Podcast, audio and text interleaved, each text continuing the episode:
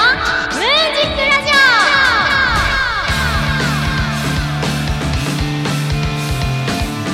始まりました。桃山月花のムージックラジオ。パーソナリティの桃山月花です。よろしくお願いします。2020年7月26日日曜日平賀スクエアから今日もフルムーンならぬフルチューンでスタジオ観覧の皆さんと楽しくお届けしていきます。第42回目です。あの今月の10日に私ワンマンライブをしたんですよ。下北沢ブレスっていうライブハウスがあるんですけどそこが今年の7月に10周年を迎えるっていうことで記念イベントしてくれませんかって言ってくださって毎年ブレスでワンマンライブしてるんですけど10年ってやっぱすごいじゃないですか。私の10年前なんてやっとおねしょが治ったぐらいなんで 下手したらまだ治ってない可能性あるんだけど。でも私がねあんなことをしていたこんなことをしていたあの10年前からブレスってあるんだなとか私今28なんで18学生ですよ。便所飯してたな。いやまあ全然悲しい便所飯とかじゃなくて別のクラスには友達がいたんで昼休みに集まって明るい便所飯。もういいやこの話は。おねしょだの便所飯だのちょっと最低だったね。であのこのご時世で本当にもうどうしようもなくて潰れてしまうライブハウスとかもある中でこうやって営業が続いてるのもありがたいし嬉しいしすごいなと思ってて。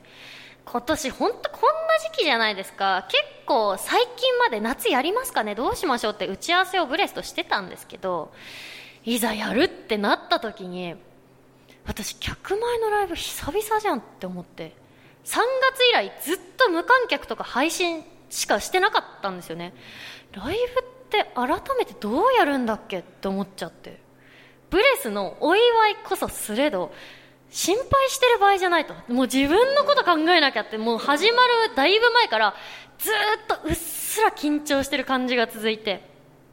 なんかとにかく準備が大変で私いつもギターの弾き語りでライブをしてるんですけどいつもってサポートミュージシャンの方にお願いをして2本目のギターを隣で弾いてもらって、まあ、デュオみたいな編成にしたりとかあとはピアノとベースを入れてアコースティックバンド編成にしたりとかあとちゃんとドラムとキーボードと入れてっていうバンド形式にしたりとかいろいろやってたんですけど一人きりのワンマンって活動5年間の中で初めてだったんですよ。全部で17曲演奏したんですけどもうパート分けとかがないからずっと歌い通し弾き通しですっごい体力使って当日。かといってメンバーがいるライブに見慣れてる人とかもちろん初めて来てくれた人とかもいましたけど来てくれた人が一人きりのライブで退屈になったら絶対嫌だなと思ってもうセットリストも合間の MC のトークもどんな順番にしようかな何やろうってずっと何話そうってずっと考えててワンマンの時って私いつもゲストを呼んでるんですけど1部2部構成にしてて1部と2部の間に15分ぐらい設けてゲストさんにライブをしてもらってたんですよいつも。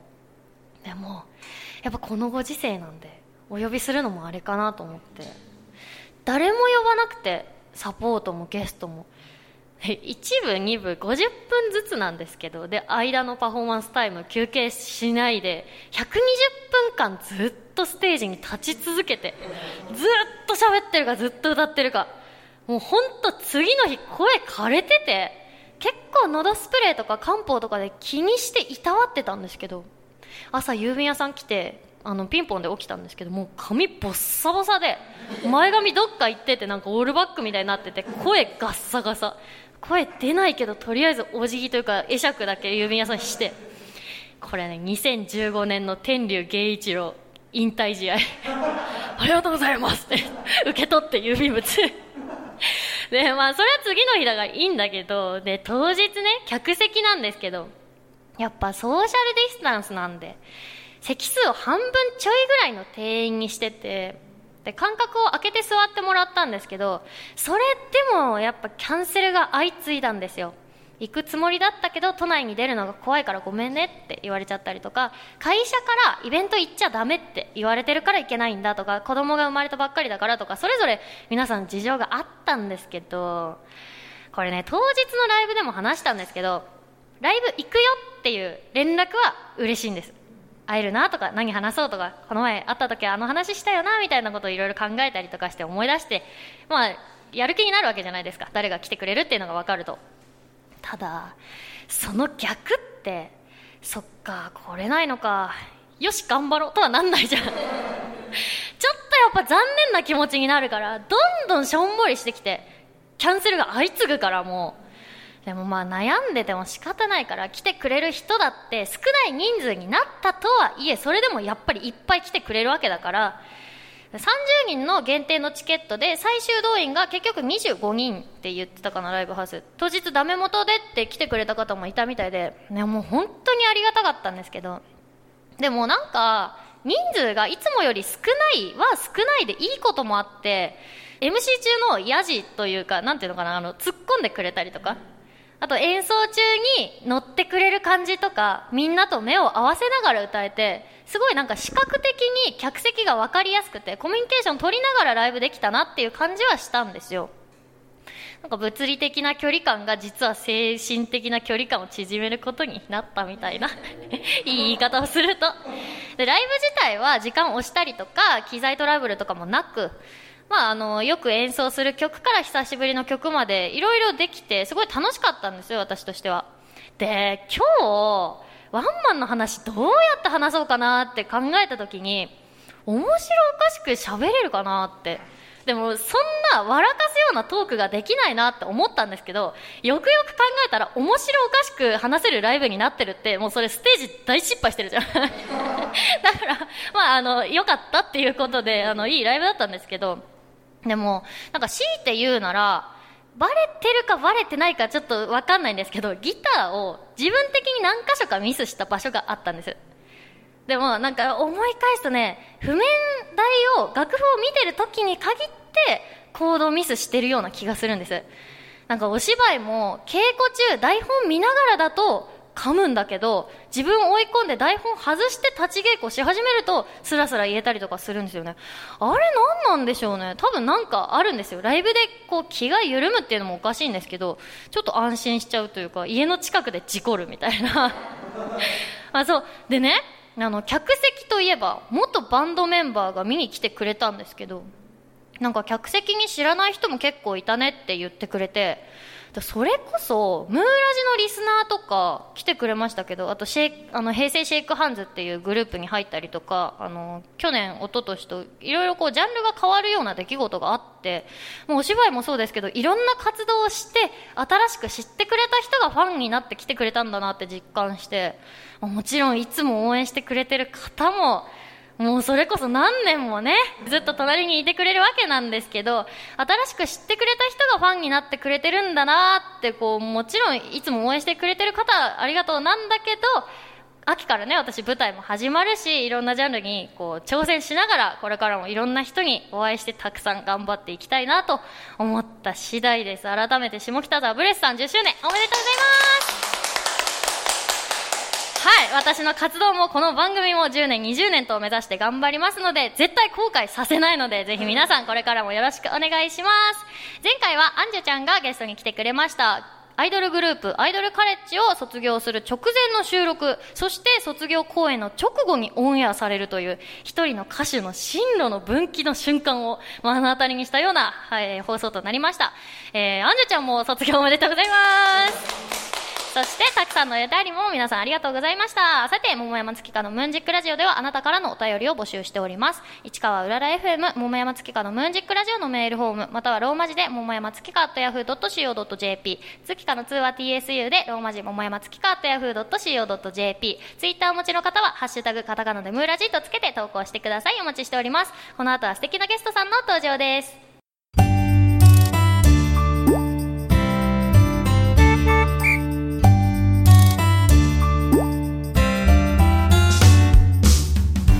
改めましてこんにちは桃山月香です。それではお待ちかねここからはゲストさんをお招きしてお話を聞きたいと思います。佐久間愛菜さんです。拍手でお迎えください。よろしくお願いします。では簡単に自己紹介お願いします。はいこんにちは佐久間愛菜です。身長150センチ H カップのグラビアアイドルとして活動しています。7人兄弟の一番上のお姉ちゃんをやっています。よろしくお願いします。よろしくお願いします。えー、今日は佐久間愛菜さんとお送りしていきますですついつい私はそこが気になっちゃうんです。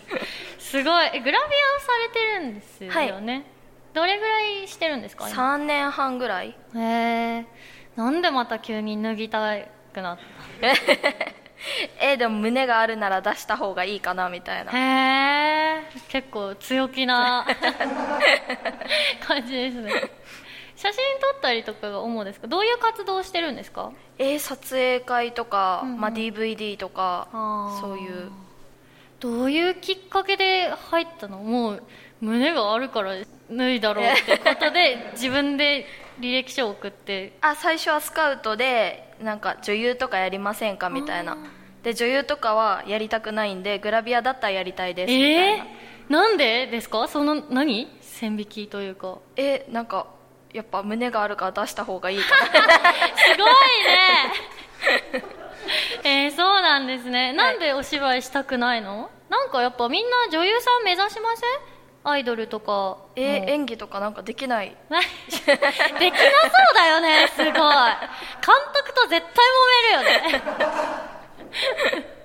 その演出キモいんですけどとか超言いそう えじゃあこれからずっとグラビアで行くつもりですか、はいグラビア以外はそんななんかやりたいなっていうのがないんでグラビアがやりたいですね。そうなんだ。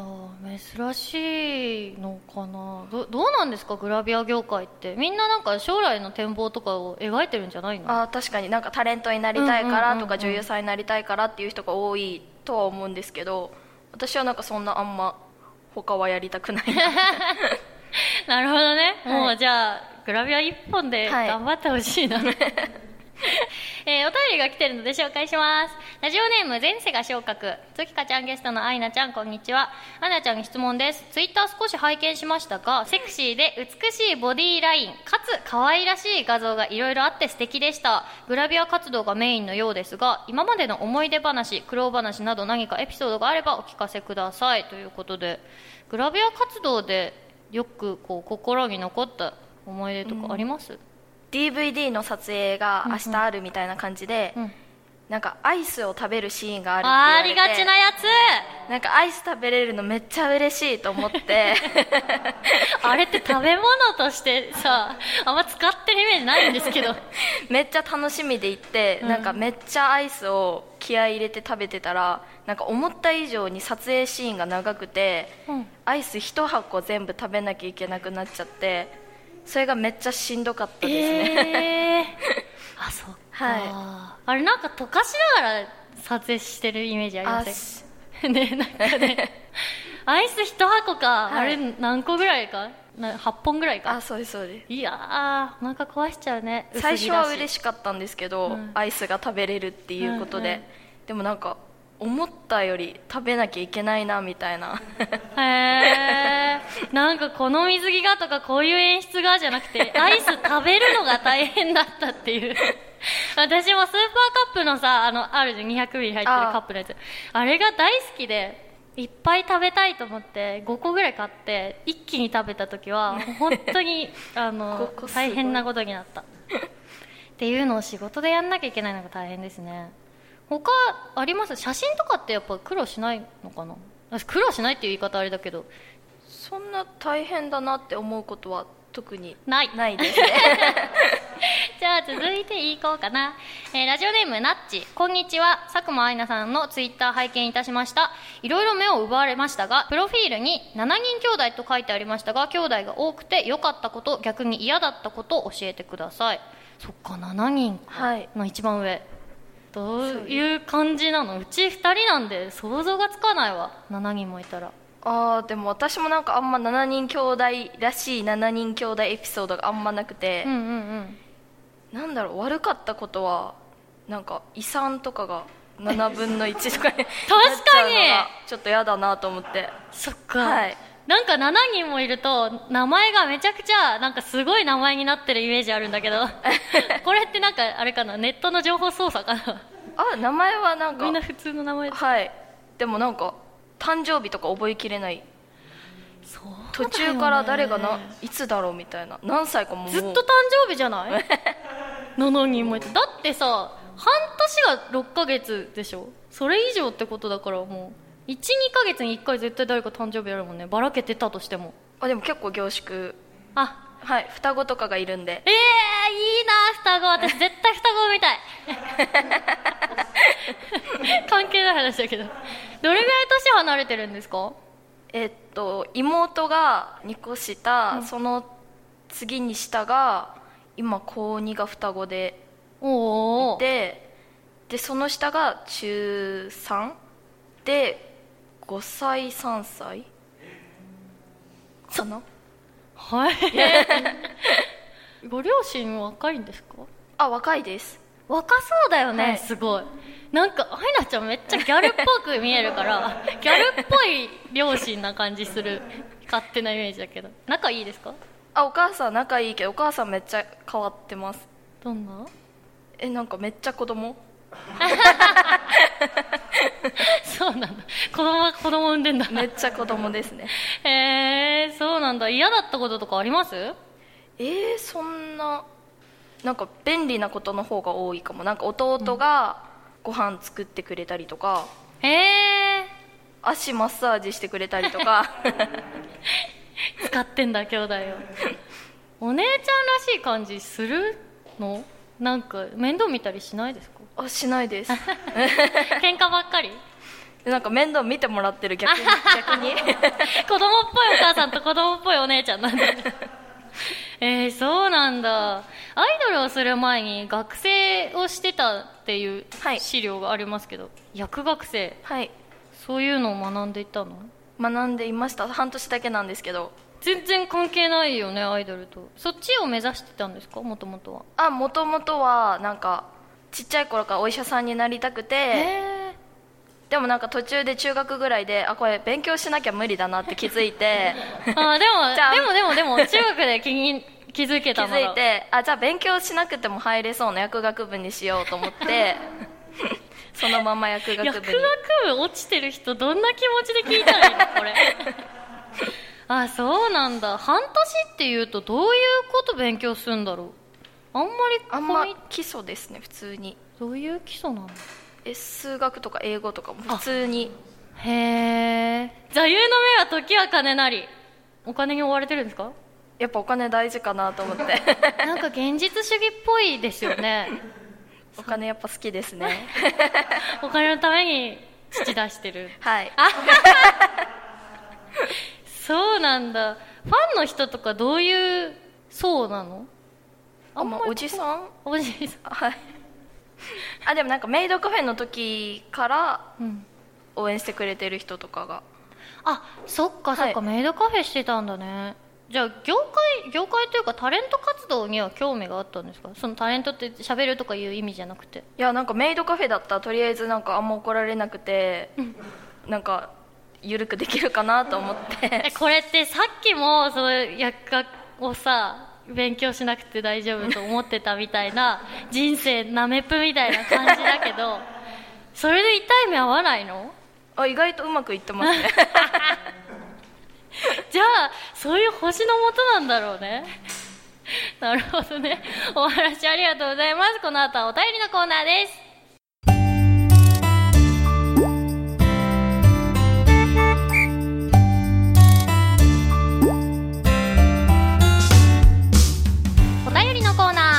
でゲストさんと盛り上がったところでここからは番組リスナーの方やスタジオ観覧の皆さんから募集したメールテーマや感想を紹介していきます。今日のメールテーマは日光東照宮です。どんどん読んでいきましょう。神奈川県ラジオネームミクロミッツァ。僕は小学校の頃関西に住んでいてその後神奈川に引っ越してきたので周りのみんなが小学校の修学旅行で日光東照宮行ったよねみたいな話をしている時話には入れず寂しい思いをしました。未だに日光東照宮には行ったことがないのでいつか彼女を連れて行きたいと夢見ています。ということで引っ越したことあります？あ地元から出てきたあ時ぐらいで。そっかそっか状況、はい私ね一回転校したんでこれまさにあって小3の夏に引っ越したのか。でなんかね夏終わった後秋から元いた学校では蚕を飼い始めて でなんか絹シルクを作るみたいな授業があったみたいで私すっごいそれ楽しみだったの。でなんかその元の小学校のタイムカプセル、うん。もなんか夏終わった後にやるみたいなのがあって。で転校しちゃってあタイムカプセルできなかったなって思って。でまあでも解雇があるからと思ったら次の学校はもう解雇が終わったところだったの。どっちもできなかったから。でもまあ日光東照宮行ってみてください。私の無念を晴らしてください、えー続いていきます。東京都昭島市ラジオネーム一重で何が悪い小さい頃に恐怖を植え付けられるとそのイメージが消えないので下手なことはできないとよく聞きますが保育園の頃初めて北海道に行った時に網走監獄という博物館に行きました。刑務所の歴史と受刑者の生活を見ることができるのですが当時の自分は恐怖でしかなく号泣していたイメージが強かったです。これからもお世話にならないように精進します。確かに保育園ぐらいだったらちょっと怖いかもねなんか悪いことして捕まっちゃったんだよぐらいかと思ったらなんか博物館っていう写真とかもありますもんね、え続いていきます。ラジオネームあごおさむ中学の修学旅行での思い出ですが僕の学校の修学旅行は日光でなく京都奈良でした。基本的には観光気分で楽しむだけなのですが修学旅行ですから後日一つの神社仏閣を選んで旅の写真などを使いながら〇〇寺の歴史なんて書いたりしてまとめを提出するのは修学旅行あるあるですよね。僕の学校にはそれにプラスして修学旅行川柳というものが課題としてありました。修学旅行の思い出などを俳句にして一つ提出するのですが僕は東大寺の大仏の大きさと身長が1 5 3センチと低い自分の身長を比較し川柳にし大仏の大きさ憧れ背伸びする。おおという俳句を作り修学旅行川柳最優秀賞をいただきました。すごい。また担任の先生が粋な先生だったのでおめでとうにプラスして大丈夫。君の心は大仏級。という返しをいただきました。すごいいい先生。川柳とか書いてました？なんか面倒くさって書かなそうじゃない？そんな書く授業とかなかったあったって絶対。絶対あったよ私ねこれすっごい悔しい思い出があってなんかその市の川柳コンクールみたいなやつに提出するっていう国語の授業があってでなんかそうアイナちゃんみたいにね書きたくないっていう女の子がいたの。だから私作家になって裏で 書いてあげて何人かにあげたの。で私の作品が佳作に入ってあげた一人の子が金賞を受賞したんだよ。えすっげえ 悔しかった。でももう何も言えないしでも裏でね先生にやっぱ悔しいから言ったの。あれは本当は私が書いたものだし なんかツッキーごめんねってあの子も言ってたから名前変えてほしいって言ったの。まあ無理なんだけどね。したら先生がこれはもう提出しちゃってるものだし掲載されちゃってるからどうにもならない。でもそのすごい悔しいっていう気持ちもわかるしでそのお友達ともね仲違いしないでほしい確かに賞は金賞もらえなかったかもしれないけどそのあなたが金賞を取れるぐらいの発想を持ってるっていうことは将来の財産に絶対なるから悔しい気持ちはわかるけど忘れない方がいいよって言われて今作詞してます。先生聞いてますか？そうそうそう。だからねいい先生に私たち巡り会えてよかったわあごさんと、まあアイナちゃんにはね無関係の話だと思いますけど。絶対川柳書いたからね。続いていきます。ラジオネームカレーハンバーグゴリラ。日光東照宮の門には1本だけ逆さについた柱があります。これは万物は完成した瞬間から崩壊が始まると考えられていたためあえて未完成の状態にしたということかららしいですお茶碗にご飯粒残す人って完食した瞬間から腹が減り始めるって考えたからなのかな？皆さんは何か中途半端にしていることありますか？ありますか？あんまりないですね。なさそうだよねでも、えー続いていきます。ラジオネーム C120 えー桃山さん佐久間さんこんにちは。日光東照宮といえば小学校の修学旅行の思い出が強く残っています。陽明門眠り猫泣き竜などですが数年前に日光東照宮での修復工事が終わったと聞き久しぶりに訪れてみました。綺麗に修復され創建当時はこうだったのかななんて思いを馳せていたのですが三円見ざる聞かざる言わざるに違和感を覚えました。もっとこう深みのあった印象があったのですがかなり漫画チックにデフォルメされた気がしました。お二人も行かれる機会がありましたら3円よく見てみてください。これちょっと前に取り沙汰されたの覚えてます？キリストの絵が修復されてめっちゃくちゃにされたみたいな。あれみたいに3円の顔が丸描いてちょんみたいな なんか面になってて。え多分これのこと言ってるんじゃないかな。ちょっと見てみてください。ー、はい。絶対見ないでしょ。続いていきます。神奈川県ラジオネーム首位打者伊藤。小学校の修学旅行で日光東照宮に行ったのですが僕ともう2人の男子たちで前日に放送されていた藤岡弘探検隊のモノマネを全力でやっていました。これ懐かしいね。水曜スペシャルのやつああんなところにと突然誰かが叫んだらそれについていき全力で数メートル走るというポケを延々と繰り返しており 班のメンバーである女子のところに戻った時にはクソもう少しで捕まえられたのにを何度もやっていたので完全に飽きられていました。皆さんこういう男子苦手ですか？はいちょっと。だそうです。ごめんなさい。私は良かったんだけど。続いていきます。ラジオネームチェンコンさん桃山さんこんにちは。修学旅行の思い出ですが中学の頃修学旅行で初めて東京に行きました。各班の自由行動の時間で私がどうしても行きたかった憧れの地ドン・キホーテに行けたことが一番嬉しかったことです。ドキドキしながら中に入ってみましたが意外と欲しいものがなく結局何も買わず店を出てお店の前でみんなで記念写真をして帰りました。ドン・キホーテが憧れか確かにないと珍しい文化かもしれないね当時だと、えー続いて静岡県ラジオネームビーチポーズ。僕は中学の修学旅行で京都に行ったのですがその時一緒に班行動をしていた友達がなかなかの猛者でした。当時地元では手に入らないという理由でその友達が修学旅行中にバカでかいプレイステーション3を購入したのです。しかも盗まれないように肌身離さず持ち歩いていました。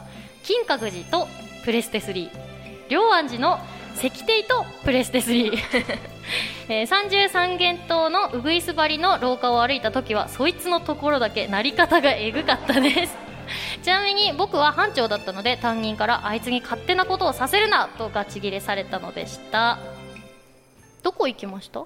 修学旅行ですか、えっと中学は四国。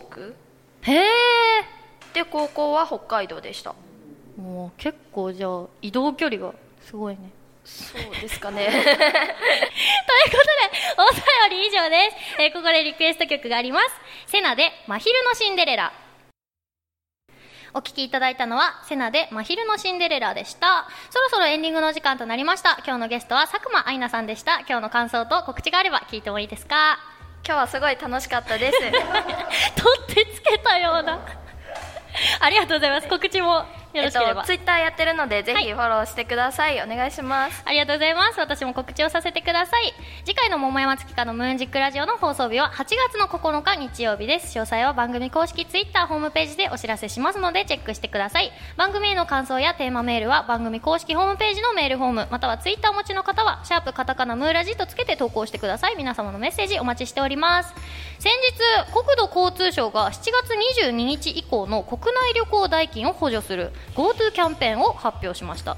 国内観光の振興を目的に代金の半額を負担してくれたり事前予約済みでも22日以降の利用であれば申請を遡って還付してくれるという制度みたいです。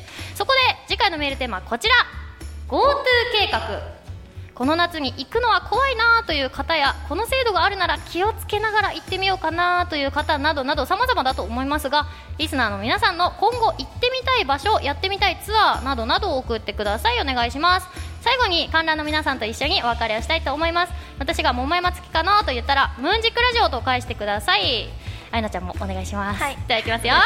桃山月かのムーンジックラジオ。お相手は桃山月香と。佐久間愛菜でした。またお会いしましょう。ありがとうございました。